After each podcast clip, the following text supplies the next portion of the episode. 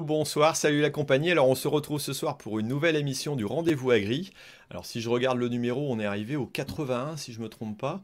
Euh, ouais, ça avance quand même tout doucement. Et ce soir, euh, on va discuter avec euh, nos invités et nos invités habituels, et puis des invités un peu plus techniques, j'allais dire, qui, vont pouvoir répondre à cette question.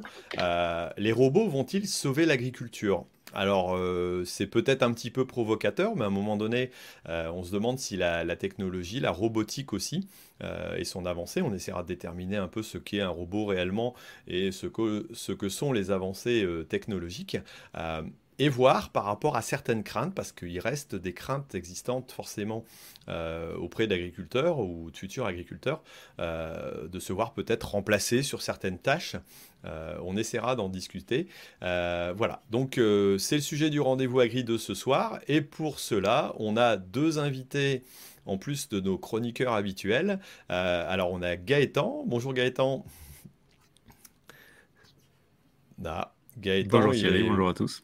Voilà, il y a un petit décalage, mais ça va arriver. on a Sébastien. Bonjour à tous. Salut Sébastien. Je vous laisserai vous présenter un petit peu plus après euh, au fur et à mesure des questions. Hein. Ensuite, on a euh, Gabriel qui vient euh, ramener le, charme féminin dans cette émission, en plus avec des robots qui est peut-être un peu... je sais pas si, si les robots c'est un truc masculin ou pas. Ah, on va voir ça. Bonsoir Thierry. Bonsoir Gabriel. on va voir ça. Ensuite, on a. Euh, non, il n'est pas robot, même s'il chante parfaitement. Euh, c'est notre ami Bruno, Bruno Cardo. Salut, ça va? Salut, salut. Eh, c'est une super question. Est-ce que le robot est genré, dis donc Ah, on va essayer d'y répondre. Ouais, c'est, peut-être une bonne question. Euh, et notre ami JB. Ça va, JB Yes. Bon, c'est un sujet je pensais à Bruno. Dans Ulysse 31, il y avait Nono le robot qui bouffait des clous, non Ah oui Oui, tout à fait. C'est parce que tu as vu la vignette euh, qu'on va présenter du, du, Fira tout à l'heure où tu, où tu vas non, mais c'est ta présentation, là, Bruno. Je me suis dit, merde, mais Bruno, Bruno, il y avait une chanson. Ça. Je dis, oh putain eh, Nono, le petit robot. Voilà, on va pas. On va pas refaire toutes les chansons comme on l'a fait euh, en préparant cette, euh, ce petit épisode. et puis bonsoir à toutes et à tous parce que vous êtes en direct sur YouTube ou sur Facebook. Vous pouvez nous mettre vos commentaires. On a déjà Nicolas, Pascal, euh, il y a des noms, je ne peux pas les citer parce que c'est un peu compliqué. On a un mécanicien agricole, on a Cyril, comme d'habitude, salut Cyril, euh, Pierre, Pascal, euh, Mister Agri 28. Je ne sais pas s'il a gagné un concours, peut-être. voilà, tu, pourras nous le dire. En tout cas, dites-nous si vous êtes bien présent, si vous nous entendez bien, si vous nous voyez bien. Et si vous avez des questions, bah, n'hésitez pas. Vous pouvez commencer à les mettre. Euh, on a Laetitia qui est en bac, qui va pouvoir regarder un petit peu les commentaires, essayer de m'envoyer.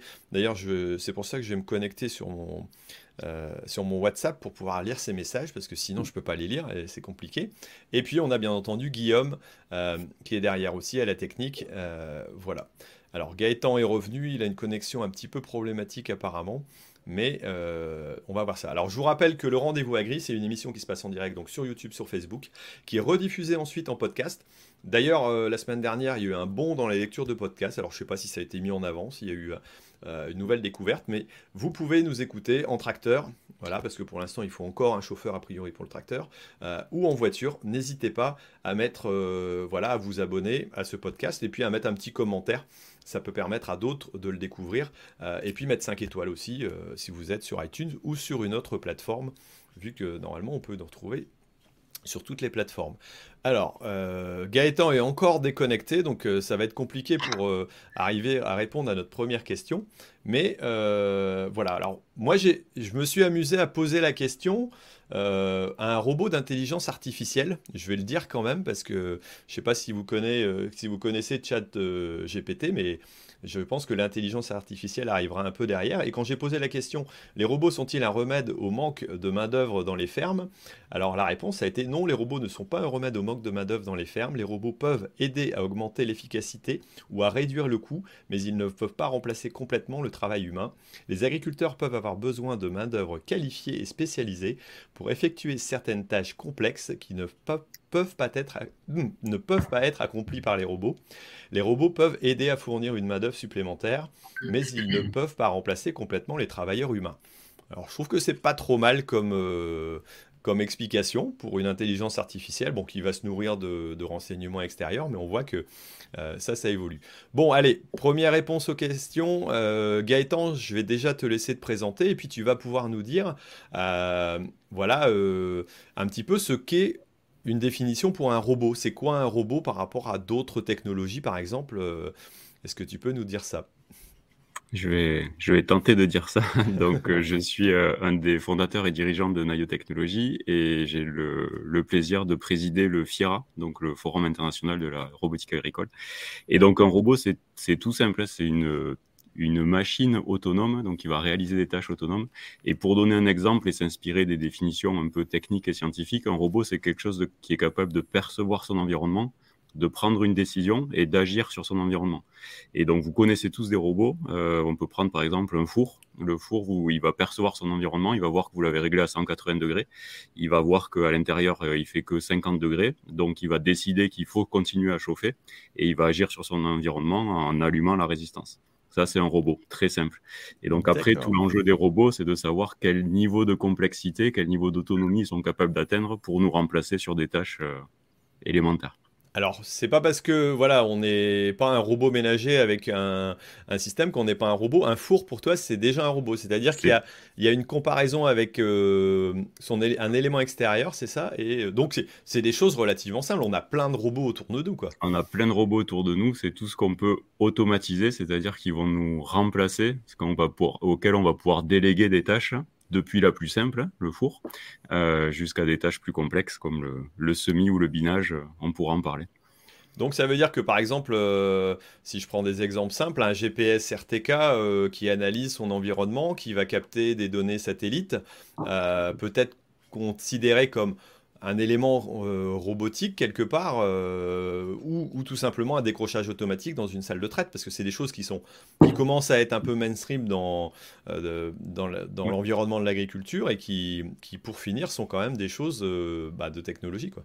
Ouais, c'est ça, c'est très bon exemple. Et du coup, on voit bien que c'est le périmètre, la complexité qu'est capable de gérer cet automate ou ce robot qui est réduite. Donc, pour le GPS, il va être capable de diriger le volant sur une ligne droite pour les premières versions, sur des demi-tours peut-être pour des versions plus évoluées, d'être capable de contrôler l'outil pour euh, des dernières versions. Donc on voit bien que la complexité varie. Et euh, le décrochage automatique euh, sur salle de traite, ça va être juste à un moment d'une opération sur une tâche très spécifique, mais ça reste encore une fois un assistant. Et c'est pour ça que c'est intéressant, je pense, de se rendre compte de ça. C'est pour dire, on est bien dans une continuité, une évolution. Il n'y a pas de grosse rupture. C'est pas comme si on n'avait jamais vu, jamais eu de robots autour de nous.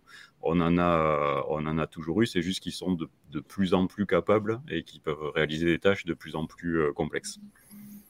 Ok, ok, ok. Donc ça donne un peu une définition. Par contre, euh, j'imagine que là, au Forum international de la robotique agricole, on n'est pas en train de monter euh, des fours ou des choses relativement simples. J'imagine qu'il y a quand même euh, un intérêt quand on parle de robotique en agriculture, là où on va travailler, euh, le sujet qu'on va évoquer, c'est quand même certainement des choses beaucoup plus complexes euh, qu'on va arriver à voir. Quoi. Ouais, on va, on, va, on va montrer des vrais robots au sens commun du terme. Donc, c'est des machines autonomes, sans volant, qu'on peut laisser travailler toutes seules et qui réalisent des tâches. Donc, la thématique quand même du FIRA, ça reste l'agriculture. Donc, on reste sur des tâches agricoles.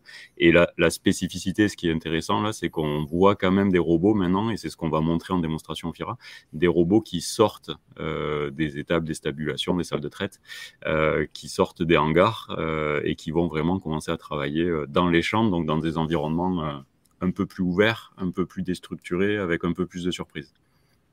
Ok, ok, ouais, ça donne, ça donne l'idée. C'est vrai que on pense, quand on pense robotique maintenant, c'est plutôt autonomie, c'est plutôt déplacement. Alors pour autant, un des exemples qui est quand même présent depuis certainement plus de 20 ans, euh, c'est dans les élevages, entre autres euh, la traite.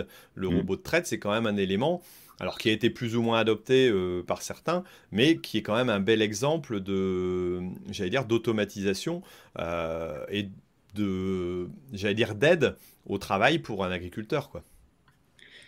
Ouais, complètement. Et on le voit bien, et ça, ça répond aussi à certaines des questions de, de cette émission. C'est de les robots dans, le dans, les salles de traite ont fait évoluer certaines pratiques, ils n'ont pas euh, remplacé les humains. Et on parle bien de ça, de, de quelles tâches pénibles, répétitives, à faible valeur ajoutée, pour lesquelles on trouve personne, euh, est-ce qu'on veut, est-ce qu'on peut automatiser? Et quelles tâches à forte valeur ajoutée, où il y a besoin de l'intelligence, de la débrouillardise de l'humain, euh, on va garder justement pour, euh, pour les, ouvriers, les salariés, les, personnes qui travaillent sur la ferme. Ok, ok. Alors pour compléter les propos, je vais demander à Sébastien de, euh, se présenter un petit peu. Et puis alors, euh, Nayo, vous connaissez certainement euh, les petits robots que vous voyez. voilà, c'est le, dino, le petit Non, je me trompe. le plus petit, c'est le Oz, le robot Oz, le, premier, pour le maraîchage diversifié. Ouais. alors qui, qui, lui est bien en place dans des fermes de, plutôt de maraîchage, hein, globalement. Euh, voilà, après, vous avez des, dinos peut-être un peu plus grands, c'est ça, en termes de taille, et puis vous avez du viti aussi, quoi. Exactement. Donc, on va du petit au gros en légumes et petit au gros en, en vigne, ouais, parce que l'agriculture est variée, donc on a mhm. besoin de, types de robots variés pour différentes tâches. Ok. Euh, Sébastien, alors toi tu es chez EcoRobotics. Euh, si j'ai bien compris, tu, sillonnes un petit peu la France et la Belgique pour, euh, pour représenter cette, cette marque qui a été doublement primée au CIMA et, si je ne me trompe pas, alors au dernier salon c'était le Cival. voilà, la semaine dernière. voilà, alors est-ce que tu peux déjà te, te présenter puis nous expliquer un peu quel type d'outils tu as? Oui, donc euh, bah, Sébastien, je suis euh, représentant, euh, responsable commercial pour la France et la Belgique chez EcoRobotics.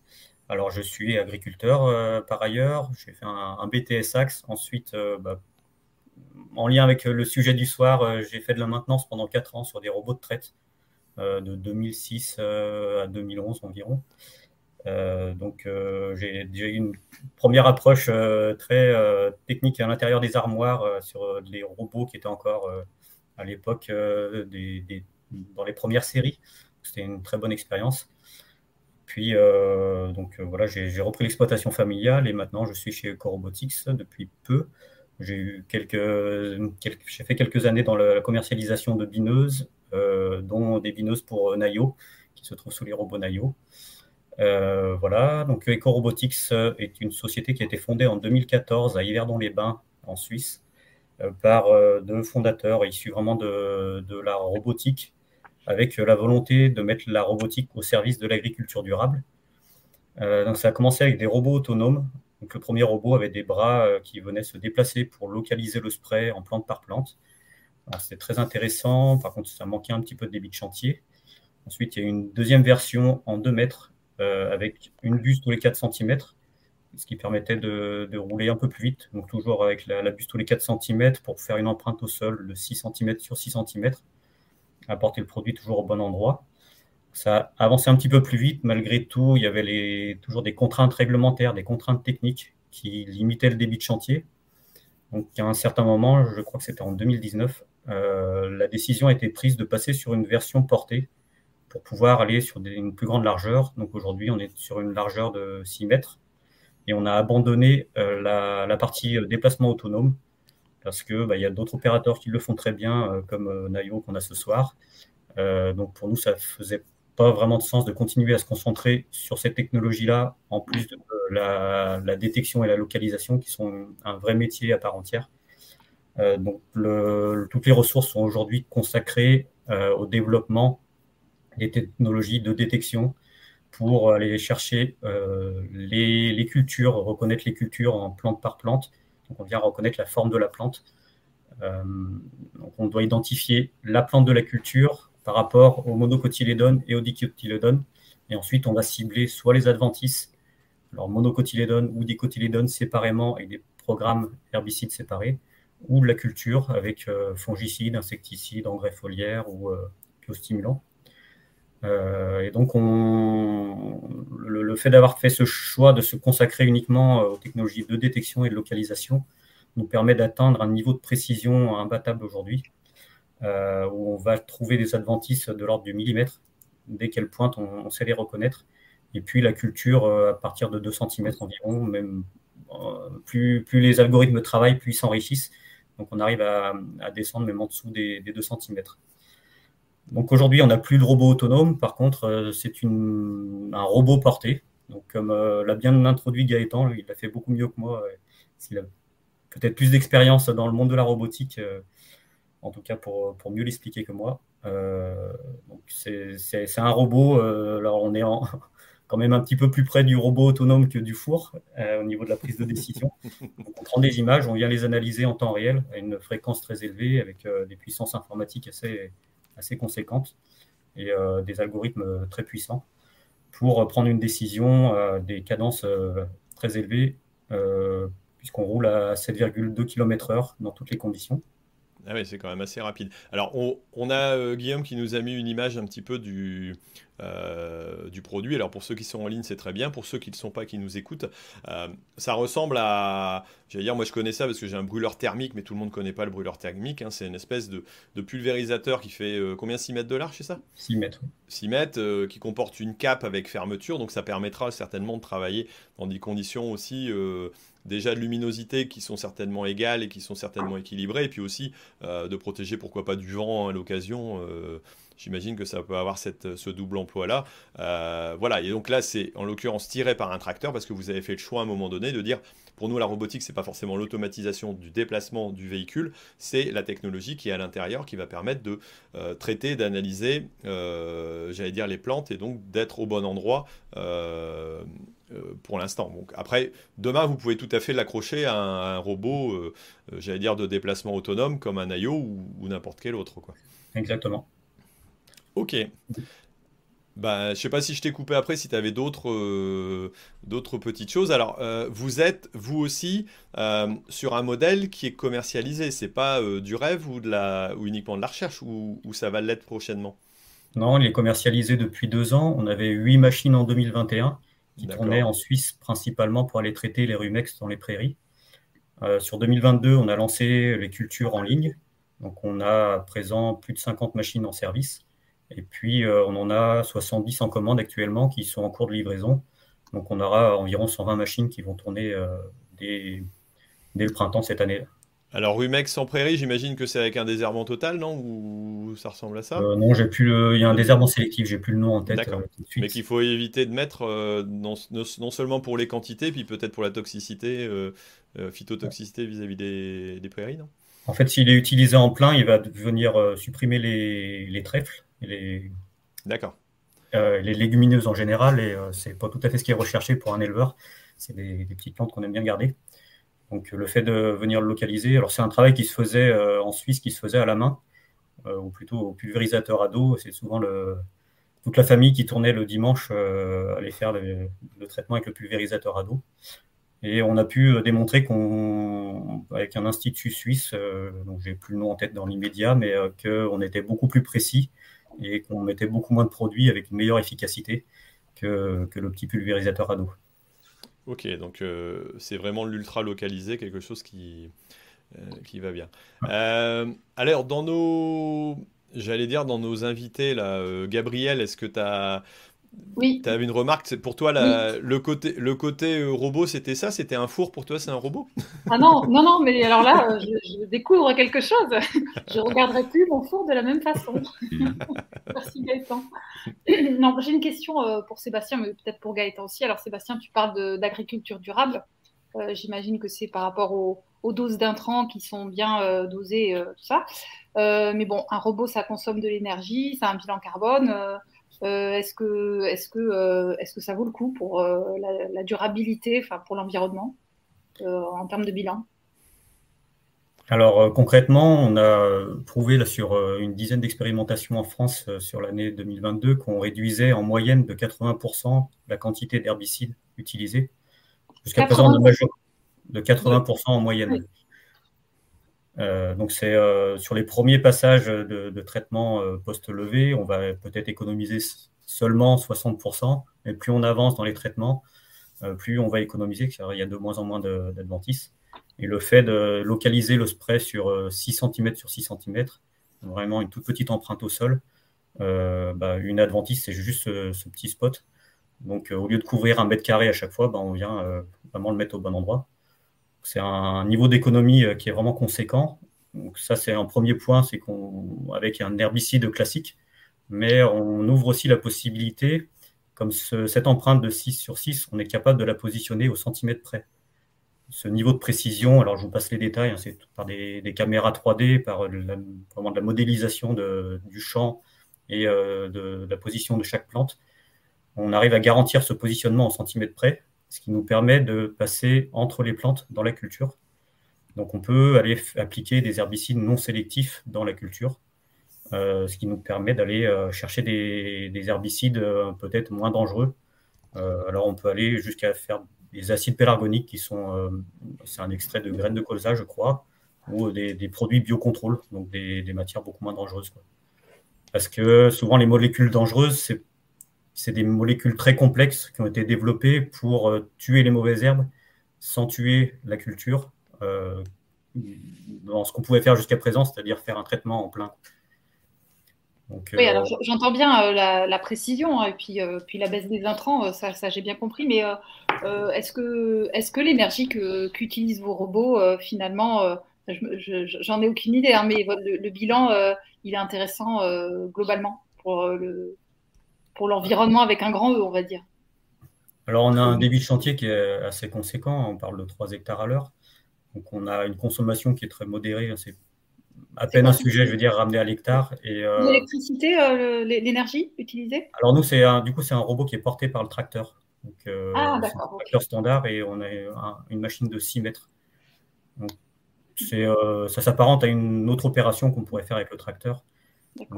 C'est pour insignifiant. ça pourrait s'apparenter en termes de, de, consommation avec un binage, quoi. ouais, même un peu moins parce qu'on n'a pas besoin de puissance. Ouais, en plus, vous n'avez pas besoin de puissance. Quoi. Et vous faites 6 mètres de large, ce qui n'est pas le cas de tous les bineuses. Quoi. Oui, après, en fait, on a euh, prouvé que la, la, production des euh, produits phyto euh, était très énergivore. Alors, je n'ai pas les chiffres en tête, hein, mais c'est une industrie qui est très polluante. du coup, de réduire cette consommation-là un impact beaucoup plus fort que la de consommation de carburant. Et c'est un point, euh, la partie énergie, c'est un point qui est très important. Et en, dans le chat, là, Laetitia en parlait aussi au début en citant euh, Jean Covici, par exemple, euh, sur le, qui parle de, des robots comme des esclaves, mais il parle aussi beaucoup des enjeux énergétiques. Mm. Et on le voit, les crises énergétiques qu'il y a vont probablement continuer. Après, il y a des raisons géopolitiques, mais on va dire d'une manière générale, l'énergie devient de plus en plus chère. Mm. Et donc, l'optimisation énergétique, l'efficacité énergétique est très importante. Et pour de l'agriculture de précision, pour certaines tâches justement qui nécessitent de la précision, pour lesquelles il faut rouler plus lentement, ou pour lesquelles on peut se contenter d'outils euh, très légers, très efficaces comme celui d'EcoRobotics, c'est pas forcément pertinent d'avoir un tracteur de 150 chevaux pour rouler à 4 km/h euh, avec un outil de quelques centaines de kilos derrière. Et donc c'est là aussi où je pense les robots ont leur place sur tout ce qui est optimisation de la consommation énergétique euh, à la ferme. Ah, ce serait carrément complémentaire. Mais alors, du coup, j'ose la question est-ce qu'à la place des buses là, qui pulvérisent les, produits, on pourrait pas mettre des lasers carrément? On, y, euh, on, y travaille, pas tout seul, mais on y travaille. Il y a non, mais pour de vrai, ça paraît science-fiction, mais il y a quand même deux, trois entreprises qui sont très avancées sur le sujet. On commence à voir des, plus que des prototypes, vraiment des pré-séries opérationnelles qui ont des bons résultats. Et euh, ouais, ça va, ça va arriver, ça c'est sûr, ça va arriver. On parle de quelques années, là, ça arrive. Après, pour le coup, peut-être que ça consomme plus d'électricité. Après, je sais pas, je. Et justement, ça fait partie des concurrents. Il y a plusieurs technos en concurrence, là, des technologies basées sur des LED, des technologies basées sur des tubes à carbone. Et euh, ça, je pense que ça va faire partie de critères de sélection de, des différentes technologies. Ouais. Il y en a qui consomment beaucoup, d'autres moins, mais bon, certains qui sont plus performants. En tout cas, c'est un enjeu. On y revient, euh, c'est un enjeu. Bon, sinon, j'ai un pote qui s'appelle Darvador, il s'y connaît, hein, si ça peut vous aider. Euh. en sabre laser. toi, toi, Sébastien, Demain, ta technologie pourrait être adaptée, pour l'instant, à des buses, mais demain peut être adaptée aussi à, allez, on va dire un rayon laser, par exemple. J'imagine que la technologie de détection et d'enclenchement de la buse, euh, si elle est liée à une autre technologie, euh, ça peut s'adapter de façon beaucoup plus rapide que de recréer une techno qui va aller euh, avoir un algorithme qui comprend toutes les plantes et qui va les, les choisir. Quoi. Alors, au niveau de la détection, on a une finesse qui effectivement permet d'envisager d'intervenir de différentes manières. Mais le choix de la pulvérisation a été fait parce qu'on a vu que c'était ce qui pouvait fonctionner tout de suite et être déployé sur le marché dans l'immédiat. Et je pense que pour les 4-5 prochaines années, pour une commercialisation à grande échelle, c'est vraiment le bon choix. Et après, à moyen terme, on peut tout imaginer, hein, que ce soit laser ou autre chose, mais il y a encore des, enjeux technologiques et des, solutions à trouver qu'on n'a pas aujourd'hui. Et puis, euh, des questions de coût et de consommation énergétique, effectivement, qu'il va falloir euh, voilà, franchir des, paliers, euh, trouver des solutions technologiques pour rendre ça rentable, pour les amener réellement dans les fermes. Et justement, ça, coûte combien un robot? Notre machine, elle, à l'achat. La hein. On est sur un budget de 110 000 euros à l'achat. 110 000. Il y, a un, abonnement annuel pour euh, renouveler euh, les, algorithmes et puis euh, c'est une licence d'exploitation. donc on trouve une rentabilité aujourd'hui dans les fermes, principalement en culture spécialisée, où il y a, des, il y a plusieurs aspects. Alors en réalité, dans, le, bilan économique, c'est surtout les, les gains de rendement, les gains d'efficacité qui vont être recherchés et la réponse à des impasses techniques. Euh, on est beaucoup sur les cultures spécialisées. Il y a beaucoup de, cultures d'oignons, d'endives, de carottes qui ont, beaucoup moins de matière active homologuée. Euh, du coup, ils se retrouvent dans des situations où ils sont obligés d'aller arracher l'herbe à la main et avec des coûts plusieurs centaines, voire milliers d'euros par hectare. Euh, donc, eux sont prêts à mettre un petit peu d'argent, à investir pour avoir des technologies qui vont gagner en efficacité, puis aller chercher les petites adventices qui les embêtent. Euh. En, situation d'impasse, c'est intéressant parce qu'on va pouvoir aller traiter avec euh, des produits homologués, mais qui sont peut-être moins, euh, moins adaptés à une plante ou à une autre. Le cas du Rumex, par exemple, c'est un peu le cas typique. On dit on peut traiter avec un produit, mais qui n'est pas sélectif. Quoi. Donc, c'est plutôt intéressant. JB, on t'a pas entendu beaucoup, ça m'étonne. Le hein. robot, ça t'inspire pas mais non, mais je Baptiste. Mais pas du tout. Je, suis, je laisse la priorité à droite, c'est tout. Parce que si tous les robots traversent dans tous les sens, on ne va plus s'en sortir. Là, j'ai deux questions. Euh, pourquoi, enfin, aussi en termes de rentabilité, puis d'économie, euh, j'allais dire même au sens des matériaux. C'est-à-dire qu'on nous parle aussi hein, de tout ce qui est électronique, de ferraille, de machin. Enfin, tout ça, ça s'épuise, ou c'est des terres rares, ou c'est enfin, pas bien. Euh, est-ce qu'il n'y a pas un sujet sur l'upgrader enfin, euh, en fait, le matériel qui existe déjà, tout court? Et que ça soit à un moment donné plus économique, plutôt que tu nous revendes un truc à 110 000 euros, qu'on mette 20 000 euros sur notre pulvé, 30 000 euros, et qu'on est reparti pendant 10 ans. Parce que sur le en plus, l'éco robotique, tu l'as laissé sur un tracteur, alors du coup, pour le coup. Euh, c'est c'est pas notre métier. Il y, a, il y en a d'autres qui le font parce que c'est pas un pulvé standard. Les buses sont tous les 4 cm, donc c'est vraiment pas le pulvé standard. On a un contrôle de la hauteur des buses et euh, la construction complète de la machine est faite pour euh, bah, par le positionnement des caméras par rapport aux buses. Euh, chaque mouvement est important, donc on peut vraiment pas aller équiper un autre pulvé. Par contre, il y, a, d'autres sociétés qui font ça très bien, qui font des smart sprayers, qui, mais par contre, ils auront pas ce même niveau de précision.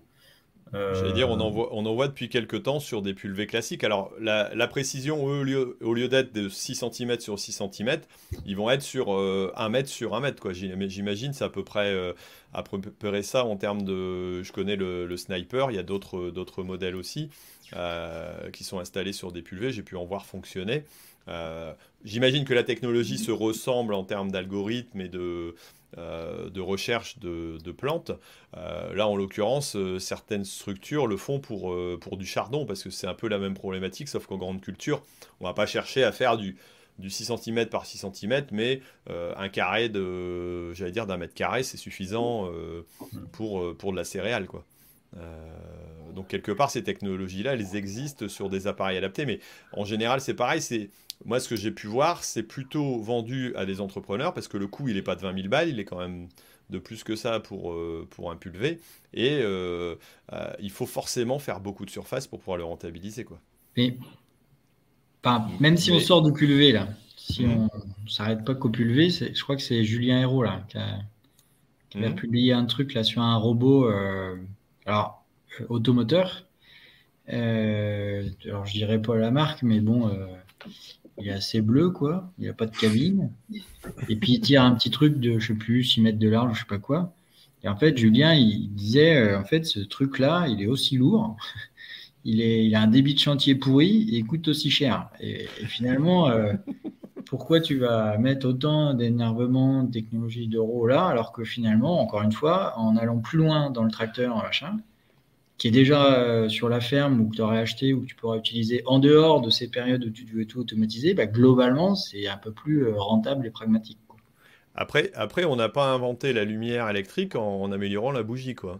Donc, euh, il faut parfois sortir un petit peu peut-être du contexte qu'on a l'habitude d'avoir pour pouvoir avoir des, des disruptions aussi. Enfin, je sais pas si c'est si c'est une vision aussi, j'imagine qu'il y a des choses qui sont adaptables, il y en a qui ne sont pas. Après, tu dis ça, mais la bineuse euh, à caméra, euh, c'est upgradé à un système qui existe depuis des, des ah oui, on est d'accord. Mais concrètement, quand tu achètes ta bineuse à caméra, tu la payes cher et tu n'as pas repris une bineuse vieille sur laquelle tu as mis tes caméras. On est bien d'accord Ah, tu peux, tu peux avoir. Que les subventions qui t'aident à investir dans du matos, ils ne t'aident pas à upgrader, ils t'aident à repartir à zéro et à racheter une machine, à te réendetter si, tu peux avoir un truc qui est payé 50% caméra. parce que.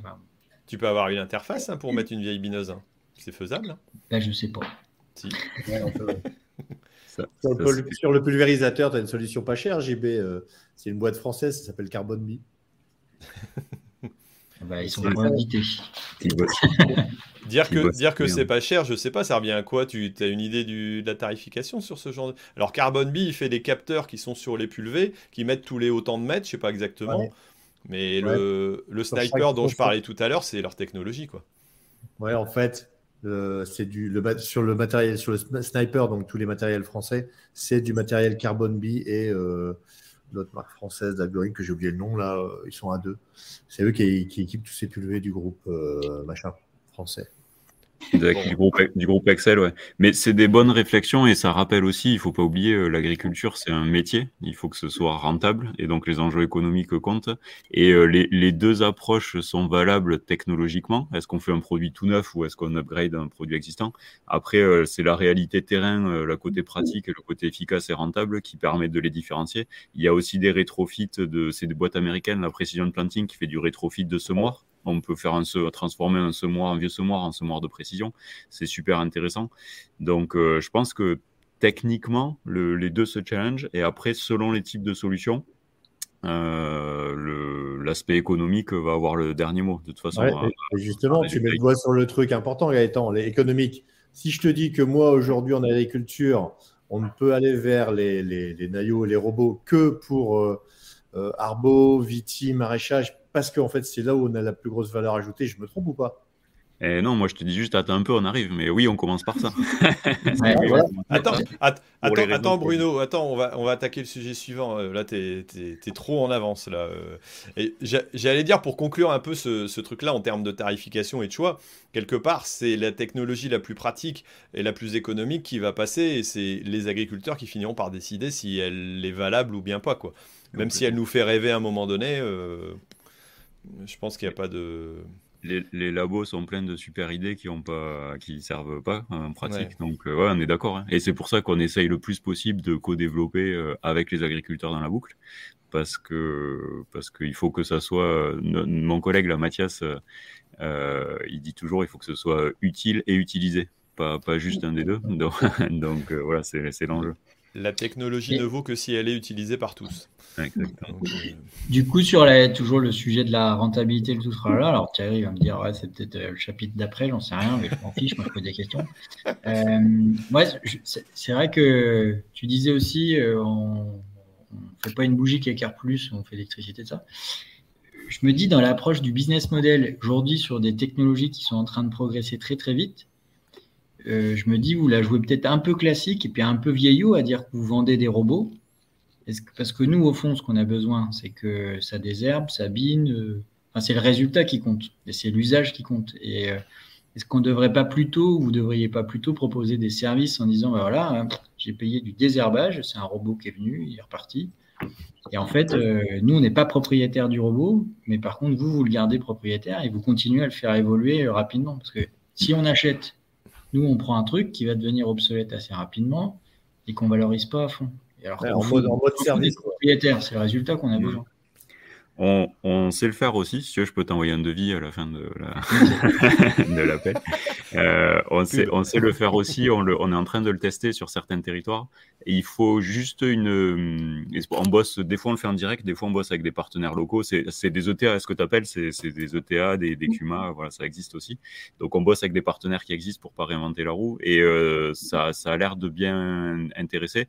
C'est comme tous les modèles de prestation de service, il y a une taille critique, il faut trouver un nombre de clients suffisant, suffisamment proche Mm. pour pas passer son temps sur la route à changer de, parcelle. Mais tant que, tant que tu es assez proche, c'est super intéressant parce que ça permet de pas investir pour tester la technologie euh, et ça permet d'être toujours à jour sur la technologie. Il y a ça. Et ce qu'on fait aussi, ce qu'on voit de plus en plus, c'est le leasing en fait. Plutôt mm. qu'acheter, tu prends un leasing sur trois ans. Tu es sûr que tu as une machine qui est au top pendant trois ans et au bout de trois ans, tu renouvelles, tu as la nouvelle génération et l'ancienne machine, elle est revendue. Ah ouais, mais tu es toujours dans le côté de l'achat. Je dis ça parce que je prends un exemple qui n'a rien à voir. J'entendais, il y a longtemps, j'avais dans, le mouvement des entreprises en transition, une entreprise qui faisait l'équipement de conduction d'air en fait dans les usines. Et ils vendaient des équipements, machin, machin. Mm. Et un jour, ils ont transformé leur modèle en disant euh, je vends plus des machines pour l'air, des compresseurs, des tuyaux. Je vends euh, un volume d'air qui passe. De l'air. Je vends de l'air, exactement. C'est de l'air, exactement. C'est-à-dire qu'ils ne vendaient plus de matériel, c'est les tuyaux, les compresseurs, tout était à eux. Simplement, ils étaient à fond sur l'usage. Et comme le matériel leur appartenait, il n'était même pas en leasing, il leur appartenait, ils venaient, ils changeaient, euh, on a un nouveau compresseur, on a un nouveau tuyau, paf, paf, paf, Et en fait, quand ils ont fait ça, ils ont vraiment changé leur modèle à eux. Et en fait, ils ont finalement augmenté leur chiffre d'affaires parce que euh, finalement, ils ont répondu qu'au sujet principal, c'est que l'air avait juste besoin, enfin, l'usine, pardon, elle avait besoin d'air, point pas besoin de mécanos euh, qui gèrent. Euh, et donc, même si tu me dis on fait du leasing ou finalement on le vend à l'entreprise qui va. Ah, en fait, ouais, vous n'avez pas tout à fait pété le modèle.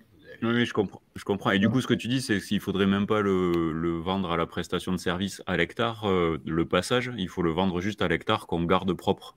C'est ça la, finalité, ça serait ça. Moi, je te garantis, un hectare propre et c'est ouais, très, très intéressant.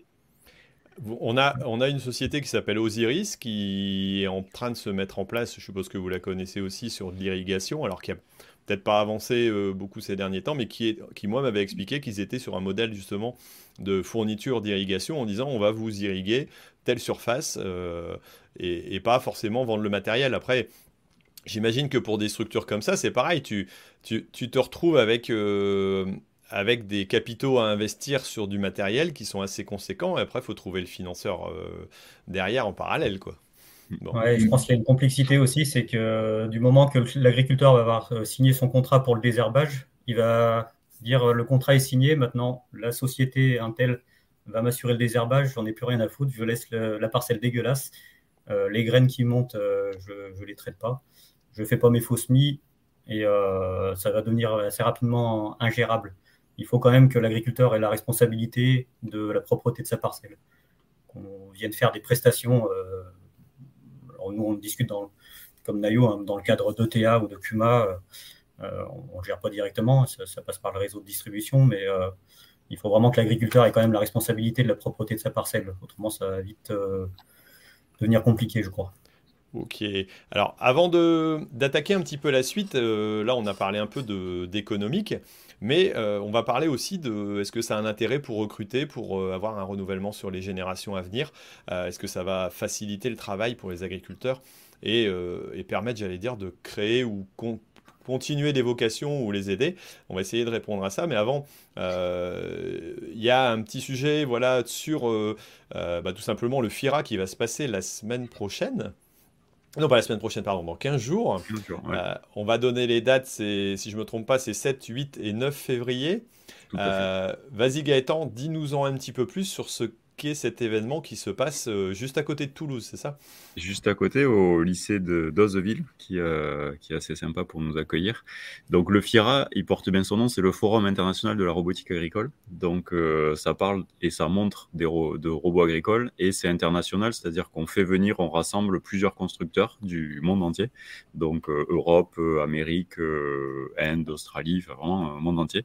Et le but c'est de réunir tous les acteurs euh, donc le 7, c'est euh, des journées plutôt scientifiques, vraiment pour rentrer dans la technique. Et euh, le 8 et le 9, c'est vraiment des démonstrations. Donc il y a un hall et un champ. On a couvert 2000 mètres carrés, comme ça, même s'il pleut, il y aura des démos dans les champs. parce qu'en février, même dans le sud, ça peut être risqué. ouais, il pleuvra, il pleuvra pas, on verra, mais il va faire froid, c'est sûr. prenez, prenez votre manteau. Ouais, prenez votre manteau.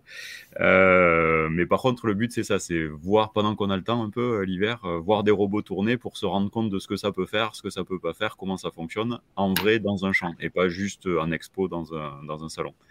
Voilà un peu le FIRA pour cette année. Alors, vous avez une version aussi qui se passe aux États-Unis, si je ne me trompe pas. Il y a eu une, euh, une première, euh, c'était l'année dernière, non, je me trompe? Oui, c'était en octobre dernier en Californie, euh, à, Salinas, pour ceux qui connaissent. C'est une région qui est un gros, gros producteur de légumes industrie, salades, tomates, haricots verts, enfin tout, légumes industrie. Et euh, il y a quelques vignes aussi autour. Donc euh, pareil, c'est un peu comme la France, euh, très très agricole. Et, ça a été un, beau succès aussi. Donc là, on a on a fait découvrir aux Américains toutes les compagnies qu'il y avait européennes. On a fait venir aussi quelques compagnies américaines. Mais donc ça crée vraiment une émulation. Il y avait plus de plus de 1000 personnes en Californie. Là, je pense qu'on va faire au, moins autant, sinon plus déjà vu les inscriptions sur cette sur cette saison. Donc sur cette année-là à Toulouse. Donc parlez-en autour de vous, venez voir, c'est vraiment, ça, vaut le coup, c'est gratuit pour les agriculteurs, euh, ça vaut le coup de, ça vaut le déplacement. Si vous avez l'occasion, je vous recommande. Ok, et vous avez encore une nouvelle version qui va se passer encore en Californie au mois d'octobre, c'est ça? Et on refait ça en octobre, oui, octobre ou septembre. Les dates seront annoncées officiellement euh, dans 15 jours, justement. Et euh, les Américains sont toujours rigolos. Donc, ça sera en Californie l'année pro euh, cette fin d'année. Ça sera dans un rodéo, un stade de rodéo qui vont euh, planter, voilà, donc ils vont euh, planter en salade un, stade de rodéo et alterner robots et chevaux euh, pour faire un peu le spectacle.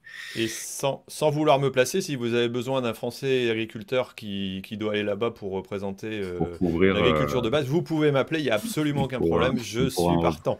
On pourra, en, on pourra en reparler. Non, mais ce qui est, ce qui est intéressant, c'est que ouais, c'est que c'est la, c'est la septième édition et on voit l'engouement en fait qui évolue et, et la maturité aussi qui évolue. Donc avant, c'était des curieux qui venaient voir un peu ce que c'était de loin. Et maintenant, on a vraiment des gens qui passent avec des, discussions, des relations professionnelles. Est-ce que ça peut marcher chez moi? Combien ça coûte? Est-ce que c'est rentable? Voilà, donc là, c'est vraiment intéressant. Quoi. On se rend compte de la vraie vie. Ok, et en plus là-bas, vous allez pouvoir retrouver donc tout simplement euh, bah, le co-farming tour, vu que nous on va s'y retrouver le, mercredi, on sera présent, euh, voilà, vu que c'est notre première semaine de co-farming tour, euh, et je vais animer une émission qui va se passer à 13h30 justement. Les robots sont dans le prêt pour expliquer un petit peu, justement, vu qu'on est vraiment sur des robots de terrain les, j'allais dire, ceux, ceux qu'on peut rencontrer et qui sont déjà bien effectifs et fonctionnent euh, j'allais dire, sur le terrain. De toute façon, c'est vraiment le salon, quelque part, de la démonstration et de la présentation physique. Hein. C'est pas, euh, euh, j'allais dire, c'est pas statique, c'est l'avantage, même si c'est en hiver, mm. de voir réellement du matériel qui tourne. Quoi. C'est pas, c'est pas de l'utopie, c'est de la réalité. Quoi, hein. Exactement. On veut montrer ce qui est, ce qui est possible. Ok, donc euh, en tout cas, nous, on y sera le mercredi 8. Euh, si vous voulez nous y retrouver, comme tu l'as dit, c'est gratuit pour les agriculteurs. Donc, euh, ben, c'est l'occasion d'y aller. Et nous, en plus, on va faire une guinguette le soir. Donc, on va, on va pouvoir discuter, accueillir du monde. je pense que ça sera sympa. Si vous voulez venir que pour la guinguette, c'est possible aussi. C'est possible aussi, ouais, ouais. mais, mais je pense que ça peut vouloir, valoir le coup de, de, venir un petit peu entre deux. Quoi. Alors, deuxième message que j'ai à passer aujourd'hui. Euh, voilà, par rapport euh, aux événements qu'il peut y avoir bientôt, on a euh, Semae qui va parler justement un petit peu d'avenir. Alors, on ne parle pas de robotique, mais de création variétale au service de la ferme en 2030. Euh, c'est un colloque euh, voilà, qui, a lieu, jeudi 2 février 2023. Je mettrai les liens euh, d'ailleurs en dessous. Je sais pas, Guillaume peut peut-être les, transmettre. Ça y est, c'est en ligne. Hop, vous l'avez sur le côté. Vous pouvez vous inscrire. Ça se passe le matin. voilà, donc vous pouvez être peut-être présent sur place, mais en tout cas, vous pouvez y assister donc de 9h30 à midi 10 et, non, et midi 30, je pense, avec pas mal de choses intéressantes au niveau de la, de la section des céréales et puis des protéagineux. Euh, on a tout un programme sur euh, le changement climatique, quel l'outil pour nos fermes, agroécologie et création variétale, et quelles innovations pour nos fermes en 2030. Euh, je pense que ça peut être quand même quelque chose de, plutôt intéressant. On ne sera pas sur de la technologie robotique, mais on sera sur la, peut-être, je ne sais pas si on appelle ça de la technologie variétale, mais en tout cas... Biotechnologie. biotechnologie, ouais. Mais en tout cas, c'est... C'est intéressant. Je pense que ce, cet événement-là, donc c'est organisé par, euh, euh, Semae. Euh, voilà, et, vous pouvez le, retrouver. Donc vous avez les, les, liens qui se trouvent juste au niveau des commentaires. voilà, et vous pouvez vous inscrire dès maintenant en laissant simplement vos coordonnées. ça va être, je pense, un événement qui va être plutôt intéressant. Allez, on continue un petit peu. Donc, euh, qui est-ce qui veut nous attaquer le sujet euh, Alors, JB, je sais que le recrutement, ça t'intéresse. Toi, à ton avis, est-ce que euh, demain, si j'ai un robot dans ma ferme, je vais pouvoir attirer peut-être un peu plus de, nouvelles générations? Alors, moi, j'ai déjà mon fils qui est installé, mais voilà, est-ce que ça, peut faire dire à des jeunes de, Ah bah ouais, bah, je continue parce que ça me soulage Ou me faire peur à l'inverse? C'est quoi, toi, ton avis sur le sujet? Ouais, bah, euh, quand tu mets euh, robot et emploi, euh, t'enfonces quand même des portes ouvertes sur le fait que de toute façon, quand tu trouves plus de personnel, tu es obligé d'avoir des robots. Mais là, la question, c'est est-ce que le fait d'avoir des robots va te permettre de recruter en plus? Bah, En tout cas, de rendre ta boîte sexy encore. C'est-à-dire que ou sexy ou attirante pour la suite. Et moi, j'avais j'avais, préparé une question là-dessus en disant si tu n'as pas ton robot à 50 ans, tu es sûr de ne pas transmettre ta boîte. Quoi. Euh, c'est peut-être ça, mais en fait, c'est pas que les robots. C'est-à-dire c'est globalement, si ton entreprise, tu la prépares pas à être euh, durable pour les enjeux de demain, tu n'installeras personne ou tu trouveras personne. Donc, euh, moi, ma réponse, elle est oui. Bon, elle est un peu facile. Elle est oui. Mais après, il faut j'imagine quand même qu'on ne doit pas tomber dans le travers. Alors là, on parle de robots bien spécifiques avec nos deux invités, mais dans le too much, avoir de la robotisation dans tous les sens et mettre des, capteurs partout. Et moi, j'en connais des gars comme ça, euh, dont mon beau-frère. Il est bien, euh, il est fan de technologie, mais il y en a tellement que c'est le bordel. C'est-à-dire qu'à un moment donné, euh, si tu n'es pas informaticien ou tu, finis par t'y paumer parce que ça peut être aussi un frein. Et il y a des fois des salariés, tu les mets sur des machines déjà aujourd'hui avec euh, la console, les réglages et tout. Euh, bon, tu vois bien déjà, toi, la couleur de tes tracteurs dans ta Cuma. Euh, je suis pas sûr que vous utilisez toutes les fonctions déjà, Thierry. Ah ben non. Tu en faut, mais pas trop à mon avis. 10%, c'est à peu près le maximum qu'on utilise de technologie. Je pense qu'ils sont déjà sur les, équipements classiques. Disons que je pense qu'il faut les, qu'il faut les bonnes, quoi. Enfin, les bonnes. Mm. C'est aussi un des mauvaises, mais quand tu parles d'élevage et lever la pénibilité de l'élevage, euh, bon, bah voilà, euh, à un moment donné, tu n'as pas le choix. après, il y a peut-être des trucs, c'est un peu plus, ça peut être un peu plus gadget, quoi. Alors, Gabriel, je sais pas, est-ce que tu as, un avis bah, là-dessus? Ouais, je, vais rebondir bah, sur le, robot de traite, notamment. Hein, on en a parlé tout à l'heure. Sébastien en a parlé tout à l'heure le robot de traite, bah, les, fermes de production laitière, c'est, je crois que c'est celles qui, euh, qui souffrent le plus euh, d'hémorragie, enfin, qui, ont le plus de mal euh, à renouveler les générations. Et sans doute, bah, bon, alors peut-être le, manque d'attractivité, on va dire financière, mais aussi la pénibilité du travail et puis l'astreinte, quoi. les jeunes, maintenant, ils ont envie d'avoir, de pouvoir prendre un week-end, ils n'ont pas envie forcément de s'occuper de la salle de traite le matin et le soir. C'est vrai que le robot de traite, ça, alors ça, change la vie. Enfin, j'ai rencontré pas mal d'éleveurs avant et après, enfin, qui, vraiment pour qui ça, a changé la vie. Alors c'est un autre type d'astreinte puisqu'après on est, on est un peu sur son téléphone un peu tout le temps à vérifier. Euh, on a des alertes qui, qui, vous dit euh, que le robot, euh, il y a un petit truc qui va pas, faut aller vérifier tout ça. Mais euh, bon, ça c'est aussi le, pendant de, la robotique. Je pense que euh, Gaëtan et Sébastien diront pas le contraire. On est beaucoup euh, sur nos téléphones peut-être maintenant. Mais juste, oui, je, pense que si, la pénibilité est diminuée, s'il il y a la perspective d'avoir un travail plus physiquement plus, agréable, etc. Bien sûr que c'est positif. Mais bien sûr qu'il faut il faut il faut que ça reste humain et que l'humain reste toujours au centre de ses décisions et toujours euh, que le robot soit au service de l'humain, et pas le contraire. Bruno ouais, Je valide ce que vous dites. Hein. Euh, ouais, on doit être carrément séduisant pour attirer en emploi. Et, ouais, s'il y, y, a un domaine où ça c'est bien l'élevage, où on doit, euh, depuis toujours hein, d'ailleurs, supprimer la, les, pénibilités qu'on a surtout en élevage. On l'a dans, dans, en Viti, on en a, maraîchage, bien sûr, on en a beaucoup, mais voilà. Et historiquement, quand tu regardes toutes les technologies qui sont arrivées dans les agricultures, ça a été d'abord pour euh, supprimer les pénibilités, hein, pour l'agricultrice et l'agriculteur en premier, hein. après les salariés derrière, évidemment. Hein. mais après, tu sais, il y a aussi le. Tu veux de l'humain, Gabriel, mais on va être obligé de l'avoir à travers le réglementaire. Nos invités vont pouvoir nous le dire. Réglementairement, aujourd'hui, il y a des robots c'est bien beau. Il y a le robot dans le tracteur, il y en a un, deux, trois. Mais réglementairement, je crois qu'on est obligé d'avoir un bonhomme au, bord du champ. Quoi. Alors, réponse à cette question, et après on va demander aussi si demain la robotique va aussi créer des emplois, parce que c'est, un sujet, quoi. Alors Gaëtan, allez, je, te vois prêt à partir. Bon, j'adore cette question. on y travaille beaucoup, on y travaille beaucoup pour de vrai, et on n'y travaille pas tout seul. Donc il y, a, des regroupements d'entreprises de, robotique agricole et, des tractoristes. Au niveau national, il y a Robagri, il y a Axema aussi qui y travaille, le syndicat des machinistes agricoles, et au niveau européen, il y a le SEMA, euh, syndicat européen des, machinistes agricoles, et euh, l'OCDE un peu dans une certaine mesure, euh, au niveau international, euh, l'IAE, ils ont qui est un syndicat aux États-Unis. Enfin, bref, on n'est pas tout seul à travailler là-dessus. Et donc, pour répondre euh, le, rapidement, ce qui est très important faire la différence, c'est entre le véhicule autonome et la machine autonome. Le véhicule autonome est interdit aujourd'hui en Europe, euh, dans le monde. C'est pour ça que même Tesla euh, n'a pas le droit de laisser des voitures euh, marcher tout seul sur les voies publiques. Par contre, les machines autonomes, c'est la directive machine, c'est pas la, c'est pas les mêmes directives que pour les véhicules.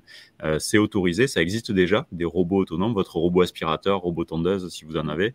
Les robots dans les entrepôts qui bougent les cartons, c'est des machines autonomes. Donc le, le, le, le véhicule autonome est interdit, la machine autonome n'est pas interdite par contre, il faut pouvoir prouver avec une analyse de risque euh, indépendante, certifiée, qu'on a bien euh, mis en place des, moyens techniques de sécurité adaptés à la situation qui garantissent qu'on va blesser personne. C'est juste ça qu'indique la directive machine. Une machine n'a pas le droit de blesser un humain. Et donc concrètement pour nos robots, ce qu'il faut faire, c'est garantir que le robot va pas sortir de son champ de travail, qui va pas aller sur la voie publique, et garantir quand il est sur son chantier qu'il va pas écraser quelqu'un euh, qui est en train de travailler à côté, qui passe un randonneur, euh, que, voilà, quelqu'un qui fait pas gaffe. Et donc, quand on arrive à mettre ça en œuvre, on garantit que le robot ne va pas sortir et on garantit qu'on va écraser personne. On peut laisser un robot euh, travailler tout seul. Donc aujourd'hui, ça limite à certains cas d'usage des cultures relativement basses. Aujourd'hui, je ne vois pas comment on peut faire ça rapidement dans un champ de blé, par exemple, ou un champ de maïs. Mais sur des cultures relativement basses, on y arrive. Sur des cultures très structurées comme la vigne, on commence à y arriver, on a, voilà, on, a quelques solutions. Donc, euh, je peux pas tout dire, il y, a, quelques brevets, mais côté Nayo, mais euh, on a des solutions pour avoir des robots autonomes, y compris les gros, sans surveillance, dans des cas d'usage culture spécialisée dès cette année. Donc, ça commence à arriver euh, et chaque constructeur place ses billes, mais dans un cadre réglementaire qui est harmonisé. Donc euh, voilà, ça, progresse. On peut pas tout faire, mais on peut commencer à laisser des robots travailler tout seuls. Les petits robots, c'était déjà le cas, et les gros robots, ça arrive cette année. D'accord, donc ça, on les voit arriver euh, quelque part là-dessus. Alors, ça, veut dire aussi que euh, ces robots-là ont des technologies qui peuvent être différentes. La garantie qui est faite de pas écraser quelqu'un, c'est qui qui la prend C'est l'agriculteur qui achète le robot ou c'est le constructeur? C'est le constructeur, là aussi, c'est assez bien cadré, c'est-à-dire que c'est vraiment comme pour une machine, c'est-à-dire que votre tracteur, euh, si jamais il y a les freins qui lâchent et que vous avez un accident, euh, c'est sous garantie, c'est la faute du constructeur. Si par contre euh, vous rouliez trop vite et vous respectez pas la limitation de vitesse, c'est la faute du chauffeur. Si je trafique le robot pour qu'il aille plus vite, ce sera exact, faute, alors. Exactement. voilà. si vous lancez, si vous lancez le robot dans des conditions nominales utilisateur, vous êtes un professionnel formé à l'utilisation de votre machine vous l'utilisez comme il faut, et il se passe un accident qui est un défaut machine, une défaillance de la machine, bah, c'est la responsabilité civile. Nous, on est assuré pour ça, et, euh, c'est la responsabilité du constructeur. Si par contre euh, vous avez euh, désactivé une sécurité sur le robot exprès pour qu'il puisse traverser une route pour changer de parcelle tout seul, bah, là c'est une mauvaise utilisation du robot, c'est la faute de l'utilisateur. Ok. Alors là, on a une remarque de l'auditeur 93 vidéo qui dit les robots vont détruire des emplois, c'est une évidence. Le tracteur seront pilotés par une IA euh, et le maraîchage sera remplacé par des petits robots euh, bien plus efficaces. Alors, euh, est-ce que ça va détruire certains emplois? Oui, certainement. Alors, moi, j'aime bien reprendre les exemples le jour où les tracteurs sont arrivés. Il y a quand même les maréchaux ferrants qui ont quasiment disparu de la carte, même s'il en existe encore quelques-uns.